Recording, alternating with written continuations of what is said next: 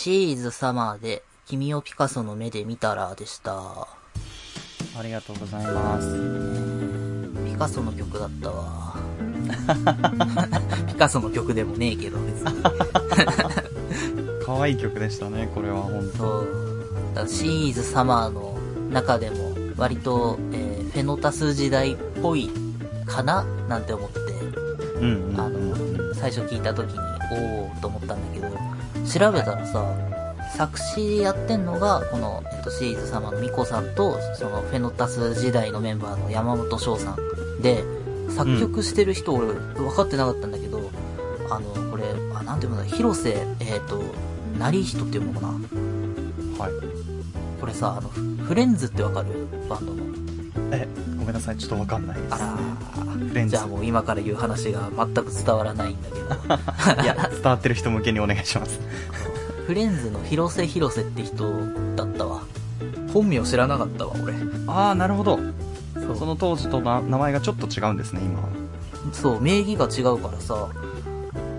ていうかまあそんな名義もちゃんと見てなかったけどさ、あーみたいな。はいはい今これ、あの作曲の、あれがさ、フェノタスっぽいけども、山本翔さんの作曲じゃないんだっていうので、じゃあ誰作ってんだろうと思って見たら、お広瀬広瀬だと思って。なるほどですね。で、この広瀬広瀬って人は、約1年前に、まあわかる、俺詳しい事情わかんないけど、何かしらの問題で、そのフレンズっていうバンドからも抜けてんだけどさ、あー、そうなんだ。あ、僕はどっちかっていうと、今フレンズのメンバー見てて一個気づいたんですけど、こあの、ボーカルの岡本恵美さんって方は、この方はあの、科学特捜隊っていう、ウルトラマンの曲をメインで演奏するっていうバンドのボーカルの方なんですよ。う、だからこ結構声はいつも聞いてて、こんな感じの方なんだなっていうのを今知りました。あ、そうなんだ。あこういう活動されてたんだと思って。ね、全然知らなかった。すごい、繋がり多ますね。分、多分そっちよりフレンズの方が有名だと思うけど。もう僕は特撮界隈で生きてるんでね。ちょっと申し訳ないんですけど。そうなんかね、一時それこそ、ラジオとかでよく流れてたけどね。うんうんうんうん。まあ、シティポップですかね。うん感じは。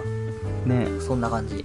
えー、あ、聞いてみよっていうので、そう。う。はい。ああ、そう。全然、なんか、むしろ、フェノタスっぽいとかって思ってたから、全然びっくりしましたわ。くりですね。すごいですね。っていうびっくりが伝わってないのも分かってんだけどさ。なんとか乗ろうとしたんですけど、ちょっとすいません。ねまあ、そんなんでした。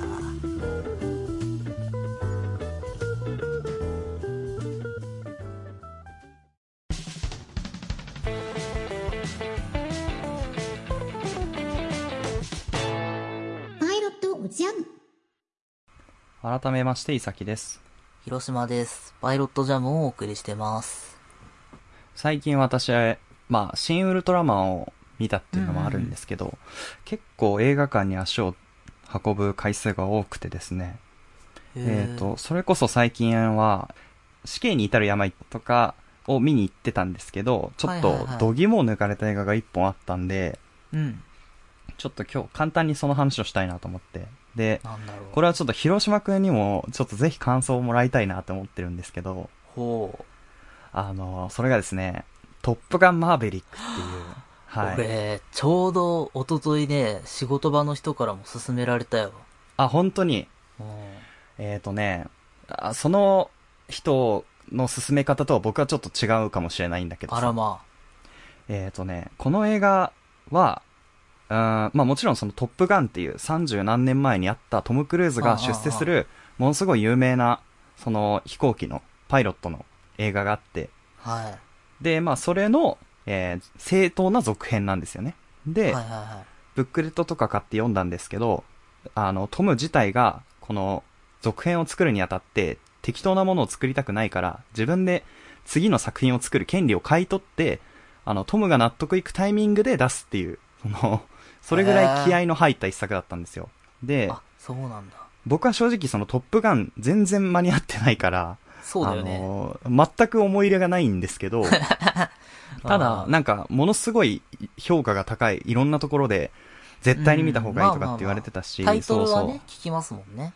そう。ね、そうなんですよ。で、劇場展開もすごい広いし、で、ちょっと軽い気持ちで見に行ったんですけど、え、ちなみにそれは当時の最初のを見てんの、あ、僕はね、トップガンを見ずに行きました。はい。ええ おおーうん。まあ、で、帰ってきてからトップガン見たんだけど、あで、まあだからそれぐらい軽い気持ちで行ったんだよね。こあ、う、はいはいはいはい。もう時間を潰すためにというかさ。そうあちょっとね、正直舐めてましたね。そしたら、なんて言ったらいいのかな。映像の暴力というか。あのー、なんて言ったらいいのかな。かっこいいの暴力みたいな感じの映画でしたね。なんか、いわゆる今の時代って飛行機、まあ乗る話なんですけど、CG を使えば、あの、いくらでも、その、なんていうの？ごまかせるって言ったらあれだけど、はいはいはいはい。その、アクロバットな映像を撮れるんだけど、あの、トムだけじゃなくて、他のパイロットの役の役者さん全員がちゃんと戦闘機に乗って、いはいはいは それ、その戦闘機のコックピット内に IMAX カメラっていうものすごい綺麗に撮れるカメラをいっぱい配置して、い。うん。で、その本当に G を受けてる。いわゆる 8G、7G みたいな、急降下とか、急上昇とか、その作戦の中に入ってるので、それを、こう、もろに受けながらちゃんと演技してるんですけど、はいはいはい。もう映像にスリルがありすぎて、ちょっと、なんつったらいいんですかね。もう、ストーリーのことを考える余裕がないぐらいの映像だったというか、ほなんつったらいいんですかね。なんで、いわゆるアクション、中身がない映画かなと思ってて、僕は。ああ、でも、まあわかるわかる。そう、あの、本当にただただ敵が出てきて、敵を、まあ、と戦うみたいな感じの映画なんですよ。ほうほうほう。で、ストーリーも、後から見て分かったんですけど、めちゃくちゃトップガンと同じなんですよね。そのあ本当にた、綺麗になぞってるっていうか、そう。あで、なあ。んか続きっね、ていうか、続きではないの？その、あ続きなんだけど、同同じようなことになるっていうか、いわゆる、あれなんですよ。あの、グースっていう相方のパイロットがいて、ほうほうほう。で、そのトップガンだと、えー、まあ、トム演じるマーベリックとグースが、あの、若手なの中では、ものすごい優秀なパイロットとして二人でチームを組んで飛んでるんだけど、うん。こう、ある事件をきっかけに、まあ、ちょっと、グースが死んじゃうんですよね。そう。はい。で、それでトム・クルーズが、が、まあ、意気消沈するんだけど、なんとかそこでこう、気を奮い立たせて、最後の戦いに向かうみたいな、映画なんですね、トップガンってざっくり言うと。あ、初代の方がね。はいはい。そうそうそうそう。で、今回のマーベリックは、まあ、その、亡くなったグースの子供が出てくるんですよね。そう。おー。激アツ展開じゃないですか。そう。で、しかもそれ30年ぐらい経ってますから、もうグースも立派なパイロットになってるわけですよ。グースの息子も、ね。そうそ30う。歳のパイロットってこと？あー、まあだから、なんつうのかな。ああ、そこは。まあわかんない。正式な年齢はちょっとあれなんだけどその、に、なんか見た感じね。そうそう。はいはいはいはい。っていうのがあって、で、そこでこうぶつかるわけですよね。俺の親父が死んだのはあんたと組んだせいだ、みたいな。そう、もう、あありきたりすぎてちょっと笑っちゃうような展開なんだけど、でもいや、いやいや。その映像の、なんつうの、説得力がすごすぎて、うん。なんていうの？もう本当に手汗握っちゃったし、なんかやっぱ劇場、高齢者の方が多かったというか、その当時を見た世代の方が多かったから、うん。やっぱね、結構各シーンで泣いてる方とかの声がすごい聞こえたりとか、あ、だからさ、俺、一昨日勧めてくれた人もさ、うんうん当時のことは全然あの、知らなかったんだけど、うん。うんうん。そう、まあ当時のね、やつも一応見てから行ったんだけど、いや、うんうん今回のやつでなんか泣いちゃったんだよね、とかって言ってて。うんうん。あ、まあでもわかるかも、ちょっと。初代の方は別になんか適当にゲームしながら見てたんだけ そう、ど。わかるわかみる。たいなえ、なんでわかんの？全然俺、僕も結構ね、トップガンは、トップガンマーベリック見た後だったけど、別に、す当時新しかったんだろうな、みたいな感じ。だから今見てると、もう、なんていうの？まあ、昔の映画だなって感じっていうか、うん。でも当時はすごかったんだなって思うんだけどさ。へえ。CG がなかったからと当時は、そう。っていうのがあって、なんか、あの、映像のクオリティがレベルアップしてて、でも、トム・クルーズっていう俳優はちゃんとその映画の中で年を取ってるわけですよね。そのまあ、マーベリックって役として出てくるんですけど、まあ、マーベリックは年を取ってると。そうそうで、第一線を退いてると。はいはいはい。そうそうそう。だけど、そのトップガンの教官にもう一度なってくれと。それには、この、まあ、いわゆる超難しいミッションがあるから、あなたに来て、この後輩を育ててほしいみたいな感じで、まあ、入るんですよね。はいはいはいはい。で、まあ僕が、あの、なんで泣けるのかなって思ったポイントの一つに、えっ、と、いわゆる、あの、グース、まあ、まあ、トップガンのその前の前作で、はい死んじゃった人ねおまあ、そう。まあ、トムのせいじゃないっていうか、マーベリックのせいじゃないんだけど、まあ、不慮の事故で亡くなってしまったグースを、あえー、トムがね、まあ、要はマーベリックが、ものすごいこう、気にかけるわけですよ。ーはあ。言うならば、教官だと、その、教え子っていう立場なんだけど、もう自分は息子だと思って接してるというかその僕が守らなきゃみたいな感じでね、あ、だからやって、るわけですよ。本田五郎とギブソンの関係ですよね。あ、でも本当そんな感じだね。そうそう。まあ、どっちも悪いわけじゃないんだけど、そう。お父さんが死んじゃったのは、ねギブソンのせいであって、ギブソンのせいではないみたいな。うん、そうだね。うん、真剣勝負だったからしょうがないね、みたいな。そう。でも返してよのやつね。そうそうそう僕のお父さんを返してよのあの病院のシーンね。ね俺あれ絶対泣いちゃうんだよね。うんまさかこのね、トップガンの話からメジャーに行くと思いませんでしたけど。なんかその関係値の作品なんかあったなとかって思って。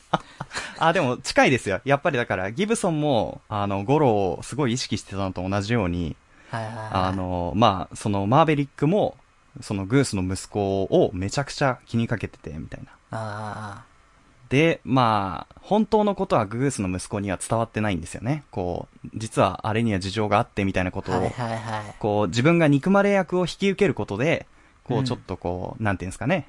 あの、悪者に徹するみたいなところもあって、そうそうあ、だからあの、メジャーの方に、えっと、アメリカに呼んで、あの、球場で対決しての時ですよね。好 きはいなだけ。ぶつければいいっていうので、ストライクゾーンにゴローが投げたあのシーンですよね。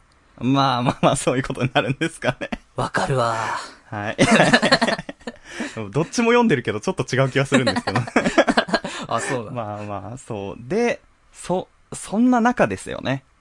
その最後の戦いに向かって、えー、マーヴェリックと、まあ、グースの息子と、みたいなのが、どうやってこの空中戦を、こう、やっていくのかっていうところがね、ものすごいカタルシスが、わかりやすいカタルシスがあって、ほなんつったらいいのかな？それがものすごい綺麗な映像で描かれるみたいな。だから、プロットだけ見たらめちゃくちゃシンプルなんだけど、う。うん。やってることも、ストーリーも。なんかその、This is America! みたいな感じの映画だったなっていうか、あ、そうなんだ。でもそれがいい USA! USA! みたいな感じ。でもそれ、うんそう、それがいいっていうか、あのへ変に難しくしてなくて、なんか、誰でもわかるストーリーラインで、誰もが想像してるよりも上の映像を持ってくるっていうか、え。へえ。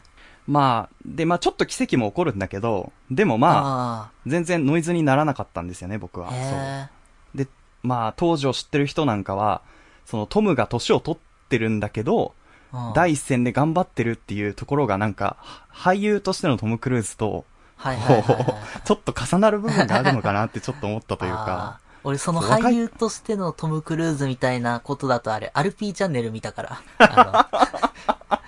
あ出してくる情報がちょっといちいちこう、変化球なんだけの、いど。やいいやいや、見た？イサキくんアルピーチャンネル。や、僕見てないですよ、RP チャあンネルまダメだね。それでもトップガンファンかい。俺ぐらいのトップガンファンになるとね、アルピーチャンネルのね、あの、トップガン公開の、あの、トム・クルーズが来日した時のさ、アルピーあ、二人で取材にインタビューみたいなやつですか？そう、インタビュー取材に行ったっていう動画で見てますから、僕は。ね、あれ、後で見るっていうフォルダに入れたままですね。あ あ、そう、ダメだな。俺はもう見てますから。平子さんがか、あの、トム・クルーズに対して、いや、いい、いいともの、いいともで共演した以来ですね、つって、あの、伝わる？そう。あの、何年ぶりかのアルピー・トム・クルーズ再共演のね、激アツ展開ですよね。まあ、当時を知ってる人はね、盛り上がりますけどね。うんスケールがでかすぎるからやっぱトムクルーズは当時知らねえから、あ、そうなんだ、と思って。あいいボケだったんだろうけどね。ねそうか。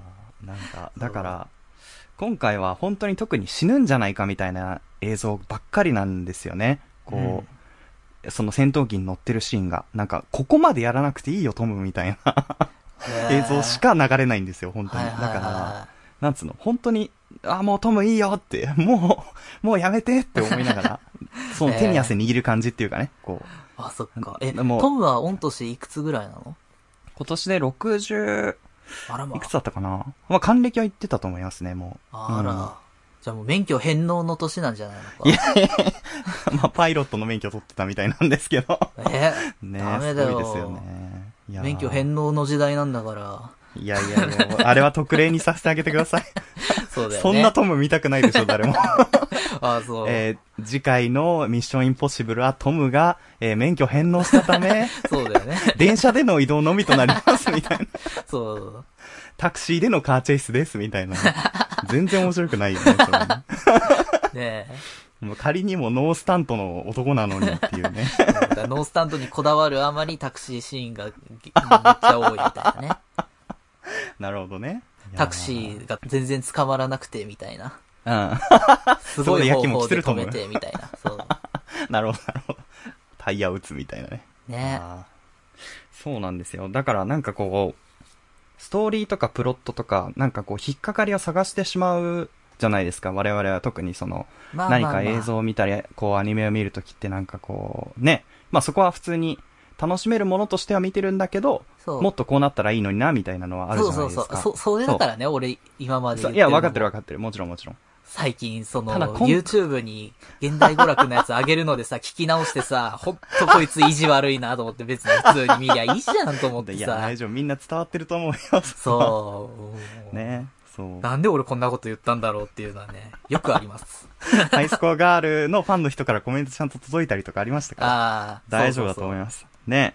そう。だから、なんかそういう、ちょっと斜めからの目線を持ってる僕でも、うんあの、マジでそのトムが死ぬんじゃねえかみたいな臨場感の映像の説得力が強すぎて、うんもうめちゃくちゃ没入してみちゃったというか映画に。そう。ちょっとだから終わった後もなんかものすごいものを見たなっていう。これは多分、いや、僕的にはですよ。あの、うんウルトラマンの方が思い入れがあるんですけど、あまあこまう、ま、マスで見たら、多分ものすごい大ヒットになるんだろうなって感じがしました、この映画。え。あ、そうなんだ。それ、全世代に受けるといううか。ん。伊崎くんはだから、えっ、と、初代を見ずに見に行って、そんぐらい思ったっていうことだよね。そうですね、トップガン。うん。すごいね。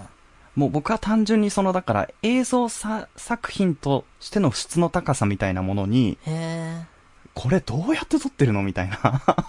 っほうほうほう。ていうところの驚きがまず一個大きくて、あらまあ。だから広島くんでもね、あの、ああ。めちゃくちゃ楽しめると思います。で、あの、まあ、トップガンは正直見てから行った方がいいんだけど、ああ、俺そう言われたよ。まあでも、うん、うんいいんだけどって感じかな。僕は別にそこまで見てなくても面白かったから、うんまあ、もし、あの、なんか時間がないとかだったら、トップガンマーベリック見てからでもいいのかな、みたいな。なるほど、ね。一応そのわから、知らない人用にちょっと回想シーンも入るから途中で、昔ああ、の。そうなんだ。そうそうそうそうそうそう。そうだ。まあね、俺もほら、男は辛いよ、見たことないのにさよならトラさん見に行ったでおなじみの僕ですから。それまあまあ感動しちゃったでおなじみの俺だから。はいはい。ね、50作目だったらしいよ。49見てないのに50見たからね、俺。一番ファンに怒られるやつですね、それねそう。なるほどね。今度はちょっと IMAX っていう、あの、でっかい劇場の音質のいいやつで。はいはいはい。なんか、見たいなってそう、それで見た方がいいよって言われた。ああ、うん。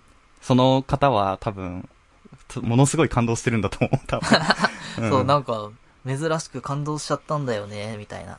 ああ、だからおすすめもしやすいですよ。なんか、すごく広い層に向かって、ひねら、あえ、あえてひねらずに作ってるというか、へーそのストレートでいい、だからだからギブソンの話に戻りますけど、ものすい。ごい質のいいストレートを投げてきてる感じ。あだから来るって分かってても空振りしちゃうみたいな。そうあ、。確かに。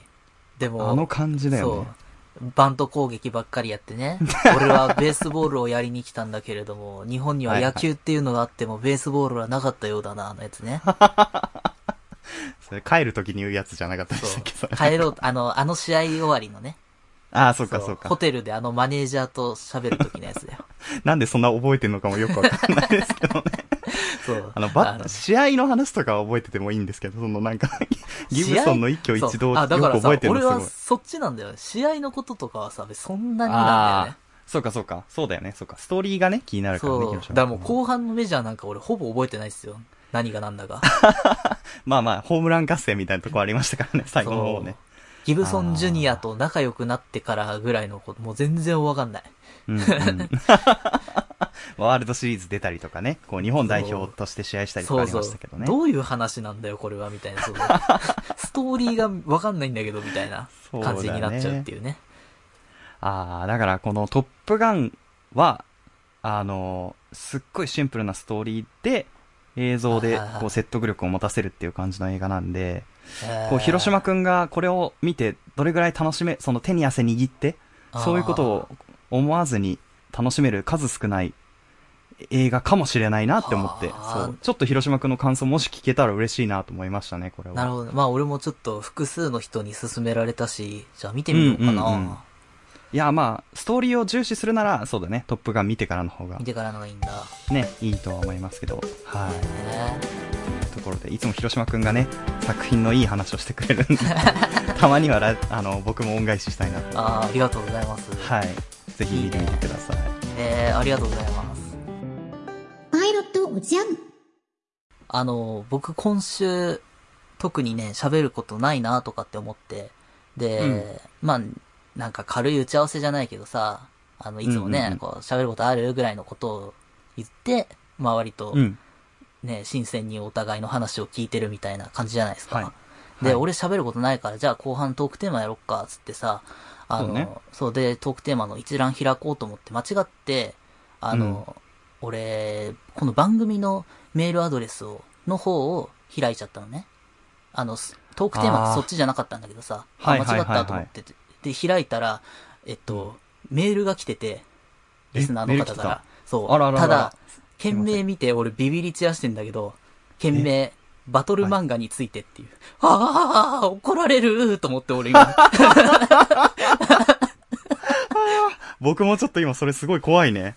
やばーと思ってさ、で、それをさ、そう、いさきくんのは話が始まる前にさ、ちょうどそれをやってさ、俺ビビりながら今の話聞いててさ、いさきくんの、やべーと思って。あー、なるほど。あ、しかもね結構がっつりと書いてくださってますね。あありがたいですね。怖くて開いてないんだよ。怒られる？じゃあちょっと、あの、免疫のある私が読ませていただこうかしら。やばー、やだな。はいいいですか？は はい。えーラジオネームゆうきさんからですね。はいありがとうございます。えー初めてメールを送ります。ラジオネームゆうきと申します。えー30代の男です。い。あら、えー私は小中学生時代にドラゴンボールにハマっていた記憶があります。おー。ストーリーがわかりやすく、次々出てくる敵のキャラクターが魅力的でした。はいはい。僕も好また、きですよ。クラスの男子のほとんどがドラゴンボールを読んでいて、共通の話題になった記憶があります。はいはいはい。高校生になり、漫画やアニメにはあまり興味がなくなり、代わりにザ・ハイローズが好きになり、うー、いいですね。うわー、いさきくん側の人だ。最高じゃん。で、えーと、30代になった今でも、10代に好きになったロックミュージシャンの音楽を聴いたり、ライブに行ったりします。あおー。ーもうちょっとゆうきさん好きになっちゃいましたけど、僕は。はい。で、えっ、と、後半には漫画のワンピースを勧められたりしました。あー。が、良さがわからないです。あー。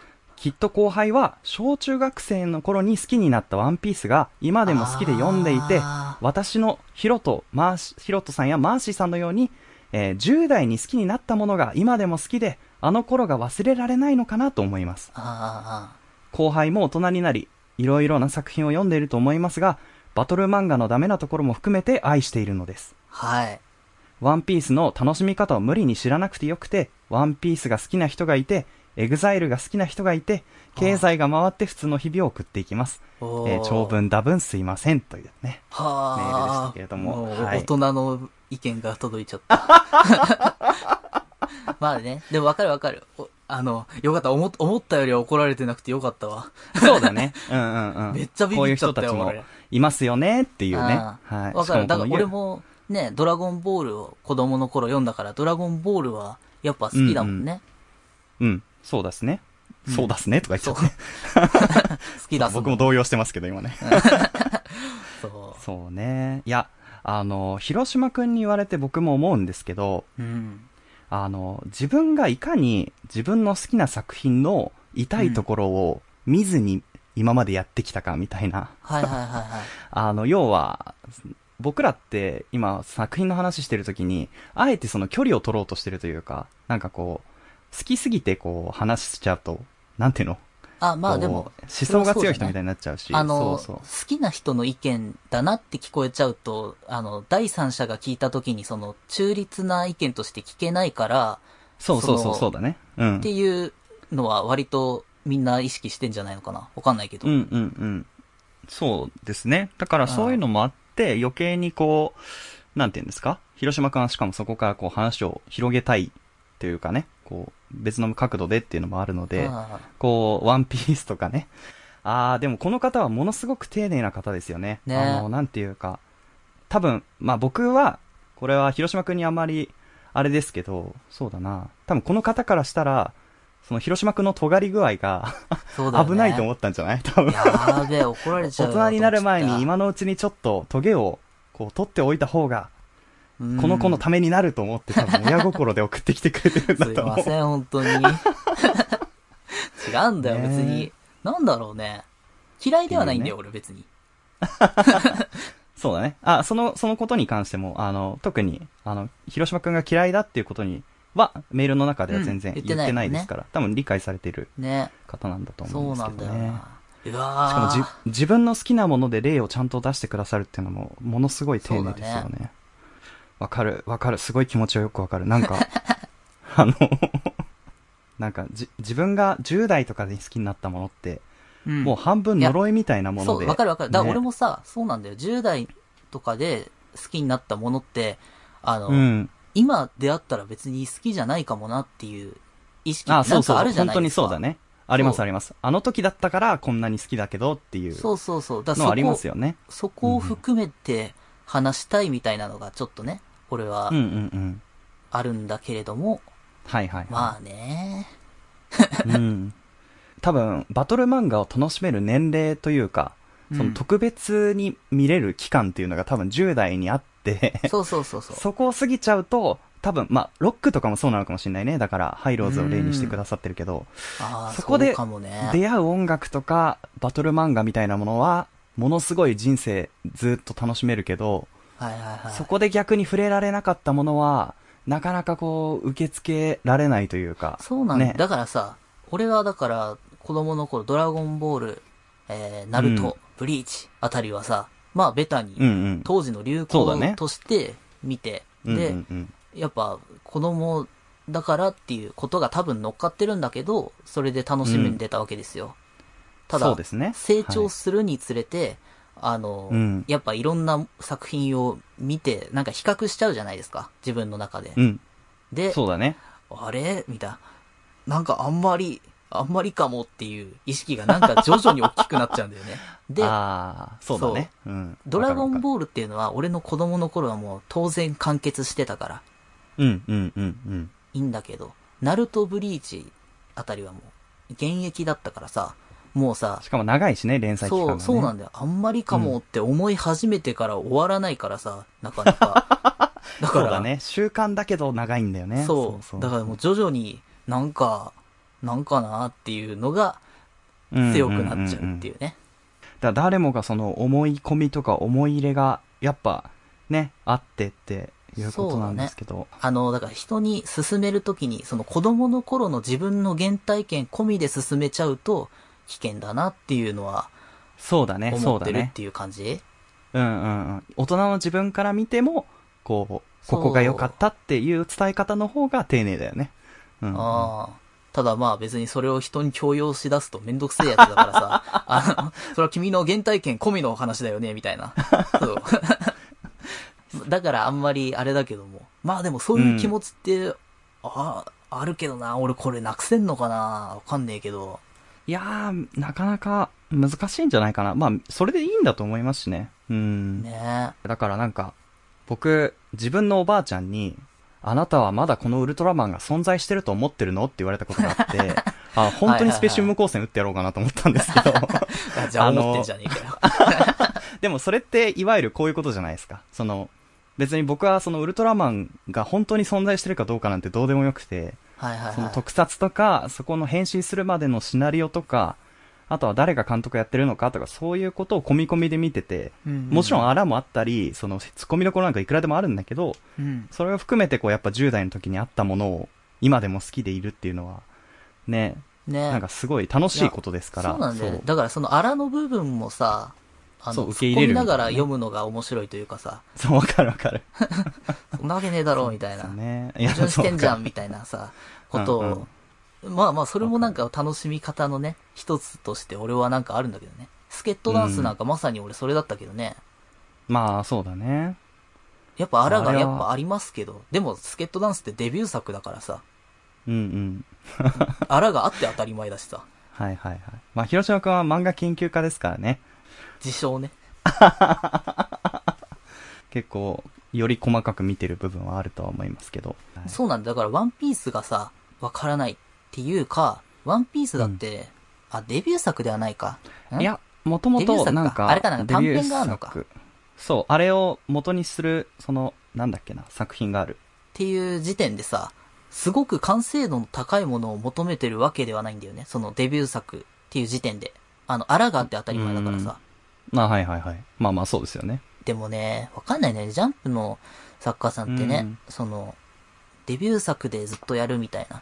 ヒヒット作を長くやるみたいなことがああ、まあまあ、そうですよね、ジ。ャンプはね。それが、うん、その、一作品単位でいいものを作りにくい環境なのかもしれないけどね。なんかこんなこと言うとまためんどくせえけどさ。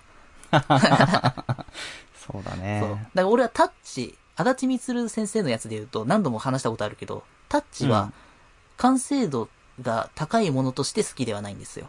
ただ、足立みつる先生の作家性がどんどん構築されていく作品として面白がってるっていう感じうんうんうん、1話と最終話で全く、あの、作風だとかが変わるというかさ、いわゆる最後の方が今にも通じてる足立みつる感ですよね。で、初期のやつは当時の漫画感が強いんですよ。つまり、この連載の中で自分の作家性を見つけていったみたいなのが読み取れて面白くて、で、次の、えーラフの連載からが足立みつる先生のね、作家性が出来上がってから書いたから、ラフっていう作品、えー一作品として見て、あ、面白いなって完成度高いなって思えるみたいなこと、うんうんうんうんなんか。そうだな。だから、うん。まあ今の話を えー僕、こ僕れ、僕 の、その、ゆうきさんに伝わるように変換すると、うん。ハイローズを足立みつる先生に置き換えると分かるかもしれない。分かりやすいっていうか、あなるほどなっていう感じがするっていうか。そうかもね。ねなんていうのかな。そう。だから好きの中、大きな、大枠の好きの中の、あの、グラデーションの話を今してるっていう感じだよね。そうそうそうそう。だから、うんうんうんそこのドラマ込みで、あの、楽しむっていうのが、なんか、綺麗なのかなって思うんだけど、その、うんうんうん。やっぱどうしてもさ、あんな、長い連載になっちゃうとさ、いびつになって当たり前じゃないですか。まあまあ、そうですよね。だから、そこを込みで、このいびつなところもあるけど、こうね、だから、ワンピースで言えば、その、小田栄一郎先生の作風、作家性が、どんどん出来上がっていくのが面白いよね、っていう意見は、そう、あなるほど、そうだろうね、っていう感じがある。うんうんうん。で、それ、その面白がり方を聞きたい気はするんだよ。うんうんうんうんうん。でも、まあそその切り口の話をしてる人があんまりいないイメージだから、どういうことなんだろうっていうのが、より謎になっちゃうというか、楽しみ方が根本的に違うんだろうなっていう話でもあるんだけどさ。まあ、僕が前々から思ってるのは、広島君はまず大前提としてものすごい広い、広い意味で漫画が大好きじゃないですか。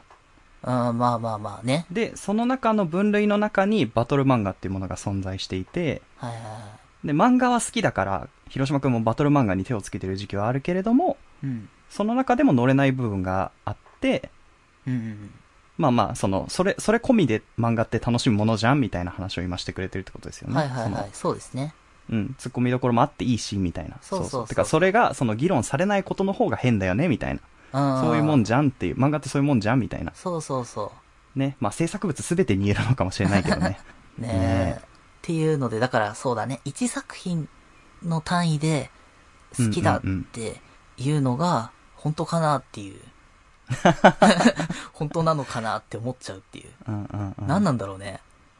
まあ、だから、広島君の楽しみ方はものすごく誠実で、その、作家性を見たりとか、別作品を見ていくじゃない。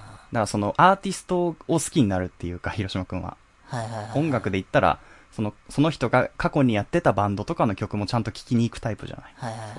でもなかなかこう、そのバンドのあのアルバムのあの曲が好きっていう風に聴いてる人もいるから、ワンピースをワンピースとしてシンプルに楽しんでる人もいるんだろうね。うん、そうそう。だからこの部分が好きっていうのはなんかわかるんだよ。この時期が好きとか。うんうんただそれって、その部分っていうのが一作品になってないから、なんか変な気がしちゃうみたいなね、うん、うん、うんうん。感じ？まあ、真面目なんですよ、広島くんはとても。そういう。点においても。めちゃくちゃ真面目ですよ。うんうん。まあだから愛が深いからそういうふうに思うんだけど、うんうんうん。その大部分の人はそこまで掘り下げずに楽しんでると思いますよ、やっぱり。まあね。その、そう、うん難しい。その好きっていうところを距離を置こうってそもそも思わないから、普通は。ああ、そうですか。ね原体験が乗っかっちゃってるしなっていううん。のが、そっかね。まあ別にね、そう思えっていうのもなんか変な話だもんね。いや、でも僕もやっぱりだから同い年の人と音楽とかの話してるとき、僕世界で一番ブルーハーツのこと好きだなってやっぱ思ってたし、小中学校の時は。でも大人になって好きな人の話をいろいろ聞いていくうちに、ああ、自分はまだまだだったんだな、みたいな。そのはいはいはいね、当時間に合ってないとか、っていう風に、もう時間をかけて気づけたから、ね。あの、広島くんはただそれがすごい早かっただけで、それに気づかないまままだ時間が経ってる大人の人とか、もう全然いると思う。うん。まあねその人のタイミングはまだ来てないか、まあ来ないかわかんないけど、そまあね、なんう。だろう、ね。みんなができる。ることではないね。いや、そうなんだよ。言ってることはね、ものすごいわかるんだよ。うん、うん、うん。ただ、やっぱ子供の頃の思い出が乗っかっちゃうと、作品の話じゃなくなっちゃう気がすんだよなみたいな。はいはいはいはい。いや、ごめんね、これは俺がめんどくさいのは分かってんのよ。ただ、ただね、そこは中立でいたいんだよ、俺は。うんうんうんうん。それはもう彼、広島くんの作品との向かい合い方というか、ポリシーなわけでしょ？そうそうね。そうそうそう。そこはみんなあるからさ、そのそれぞれのスタンスが。そうなんだよ僕はそこは尊重したいし、ゆうきさんのスタンスも尊重したいし、ねみたいな。わかるわかる。そうそういやだね。、うん。僕はこんなに漫画をちゃんと読んでる人は、人生の中で一回も会ったことがないから、僕は。ああ、そうですか。いや、エネルギーを使って読んでるなと思って、そう。はいはいはい。ね。だから、いやでも僕はね、逆に僕の周りにいたのがこんなやつしかいなかったからさ。集まってたんだ、もう、同じ人たちが。うんていうか、まあまあそうだ。2、3人だけどね。うん濃度が濃そうですね。ねいや、わかる。なんだろうな。難しいな。うん。あ、だから、じゃあ突っ込み禁止みたいになってるのがなんか、不健康な感じがするのかな。ああ、まあでもそういうことじゃない？だから、その、みんな突っ込まれるの嫌なんだよね。好きなものはね。まあそうだけど。でも、そ、そこを突っ込まれる免疫を持っておいた方が、やっぱり正しい指摘もあるし、なんかこう、より作品を愛せる気がするから、いや、そうだよね。いや、だからわかる。あ俺は、あれだよ。だから子供の頃に一番初めに読んだ漫画がドラゴンボールだったから、ドラゴンボールの歪さみたいなことって気づきにくいと思うよ、俺。うんよく大人の人もはさ、フリーザのところで終わっときゃよかったじゃんって言うじゃん。うあ聞いたことありますよ。うん。うん。まあまあ、結構い、まあ言まあ、ベタな意見としてそれが大きいと思うんだけど、うん。ただ、俺初めて読んだ漫画がそれだから、セルがあって当たり前で、ブーがあって当たり前でみたいな。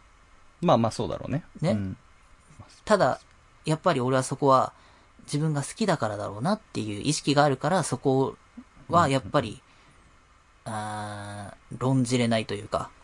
ただ、一番違うのは完結してるっていうことなんだよね、まず。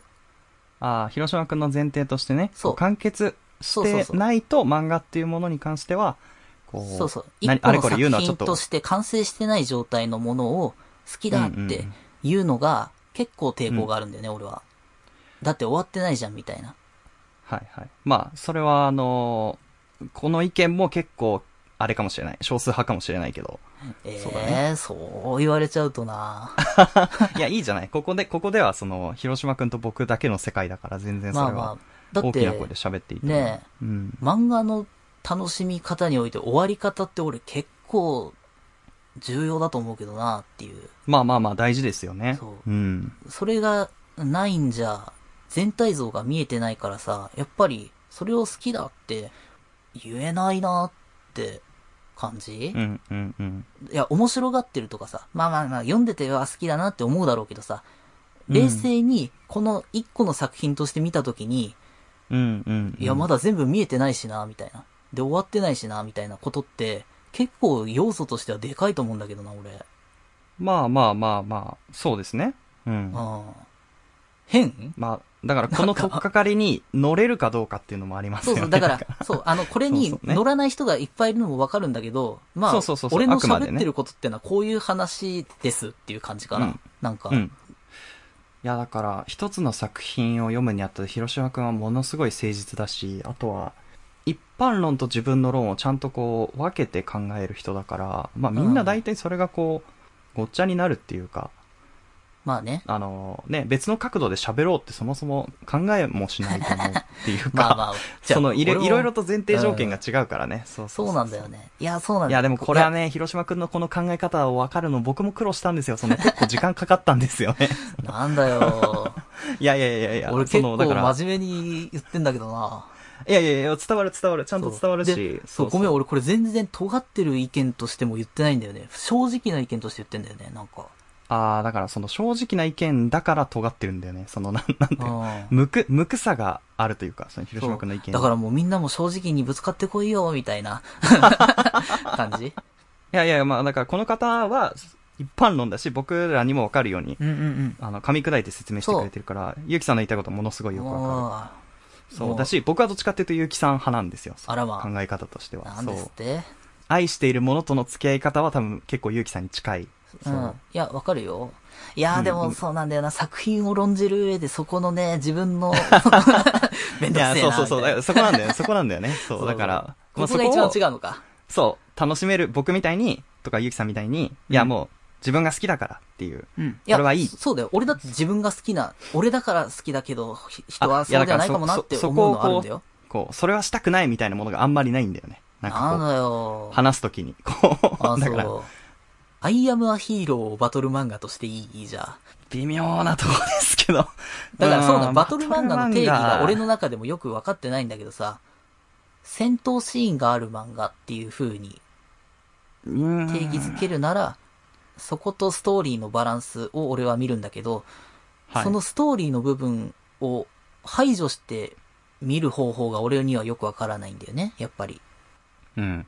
なるほど。っていう感じで、まあ、アイアムアヒーローを綺麗なものとするのなら、はい。あの、デビュー作からね、見ると、ルサンチマンっていうやつは、すんげえ歪なんですよ。これ全然バトル漫画でもなんでもないですけど、うんうんうん。一個の漫画花として見るとうん、変なんです。変なところで終わったりとか。これ花沢健吾先生の作家性の話をしてますよ、今。はいはいはい こういうことも言わないとダメなんだよね。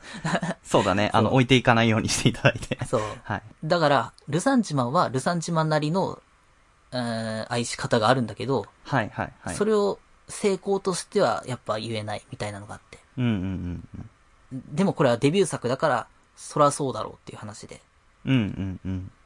で、そうだね、ボーイズ・オン・ザ・ランとか、そこら辺で面白くなっていって、あの、うん。完成形として、アイアム・ア・ヒーローがあるとしたら、そこで、えーバトル漫画、ストーリー漫画みたいな、一個の作品としての、えーまとまり方みたいな部分で、綺麗だなっていうので好きみたいなこと、うんうんなんか、俺の言いたいことが、まとまってはないんだけど。そうだね。まあだから好きの、好きって言われるものの中に、その作品としての、そのそ作家性もあるし、完結するまでの流れの美しさもあるし、みたいな。そうそう。明らかなねいびつさがやっぱり残ったまま、綺麗なものとして、うんうんうんうん。あー自分の中では思えんのかなっていう感じ？うんうんうん。もちろん好きな、好きだって思えるけど、それってだから俺の思い入れがあるからかな、みたいな、風に思っちゃうのかな？ルサンチマンもさ、好きなんだよ、俺は。好きだけど、はい。いびつだし、別に面白くないと思うよ。あの、全くそこを汲み取らないで読んだら。そう。だからあれだ。いや、もう、わかりやすく言うと、あれ、デッド・はいデッド・デーモンズ・デ・デ・デ・デストラクションを楽しはいく読んだから、俺は浅野いにお先生の初期の、えー宇宙からこんにちはっていう短編の似たようなやつに面白みを見出せるんだよ。ただ、当時、宇宙からこんにちはを読んだ人がこれを面白がってたかっていうと結構微妙だろうな、みたいな。うんうんうんうんうん。この俺が好きだっていうのは俺の話だから作品の話じゃなくなっちゃうなっていう感じ？ああ、うんうんうん。だから、まあ、そうだね。んだからそこを切り離したいっていう気持ちもすごいよくわかるんだけど、ねそこを一緒にして喋りたい人もいるわけだよね。え。そうう。ん。だそれはそういうところがいっぱいあるからねって思っちゃうんだけどさ。いっぱいあるからねっていうか、なんだろう。まあ俺もだから好きだから喋ってるっていうのは大前提としてあるんだけど、うんうんうん俺だから好きかもなっていう部分は排除したいというか、やっぱ構造的に喋りたいというかさ。まあ、好きすぎるよね、ちょっとね。ええわかんない。そうかい。ね好き、好きっていうか誠実に向き合おうとしてるなっていうのはわかる。そう。え。いやー、わかんないけどね。僕は、誠実な人が好きだな、やっぱり。まあまあまあ、そうでしょうけど。そう、んなんだろうな。いや、わかる。だから俺のこの意見がね、一般に刺さるなんては思ってないんだよ、別に。ただ、まあまあまあ、刺さりはしないけど、そうそうそう。なんだろう。こういう角度。そう。読んでも面白くないみたいな提案をしてるつもりなんだよな。ああ、提案だったのか。提案というか。か、そう、こうよ読んでみると楽しいんだよーって。ああ、ちょっと、うん楽しいんだよーにしては、あの、先端についてるナイフが尖りすぎてる気がするいや、けど、ね。ごめん、全然俺そんな刺してるつもりはなかったわ。もう、臓器に刺さってる可能性ありますよ。いやー、ごめんよいやいやいやいや。あ、でもいいんじゃないですか？なんかこう、ここからちょっとずつね、クッション置いたりとか。いやー、していけそうだよばいいわけでね。そう。で、今の、今のその広島くんの最後の結論で、その、そういう見方があると楽しいよっていう、ね、提案だから。そそうう。そうなんだよ。作家性で読むの楽しいんだよ。こういうのがあるんだよ、みたいな。た、はいはいで、あんまりね、世の中的に声を大にして言ってる人いない、いなくない？みたいなうんうんうん。こと？逆、みたいなね逆に言えばですよ。うん。あの、広島くんの意見を分かるって、そうそうそう。こういうことなんだよっていう人もぜひ送ってほしいですね、メールをそうなんだ。よ。そう。だから、ね、そ、そのいろいろ広島くんのその背景を含めて聞いていただいて、あの、本当にまだこいつ懲りてねえなと思ったら、あの、そうですねあの 今度はきつめのお叱りのメールを、やだなぁ、もう怒られるの嫌なんだよなもう僕は楽しいので全然いいんですけど。いやー、へこんじゃうよ。パイロットおじゃん。曲です。はい。あのー、まあ、白熱した、久しぶりにこう、熱くなったようなそうだね。いや、回俺と伊崎くんのスタンスはもう本当に違うからね、作品に対する。そうそうそう。でも、いや、あのね、やっと、なんつうの、ちゃんと話ができるようになった気もするよね。なんかこあう、ーお互いのスタンスが違うことを理解した上で、僕はこう思う、こう思う、みたいなのを、なんか以前は多分僕の方も結構向きになってたから、なかなか、ちゃんと議論になってなかった気がするけど、その聞きづらかったりとかなんか、そうね。ちぐはぐなこと言ったりとかあったと思うんだけど、まあまあ今回は多分ちょっとまとまったんじゃないかなとは思いつつ、まあちょっと聞き返してみたらやばいかもしれないですけど。うん、ね。いや、そう、俺はね、そうなんだよ。ごめんね、なんか、本当に伝わってるかなっていうのがね、すごく不安なんだけどさ。うんうんうん。まあまあまあ。まあまあまあっていうところで、まあ、広島くんがちょっと、あのーまあ、すごい冒頭で美術館の曲をかけてくれたんですけど、君はピカソの目で見たら。いやー、僕は絶対にこっちがかかると思って、何にしようかなって思ってたんですけど、流れなかったので、僕はもうこれを流したいと思います。はい。大貫妙子さんでメトロポリタンミュージアム。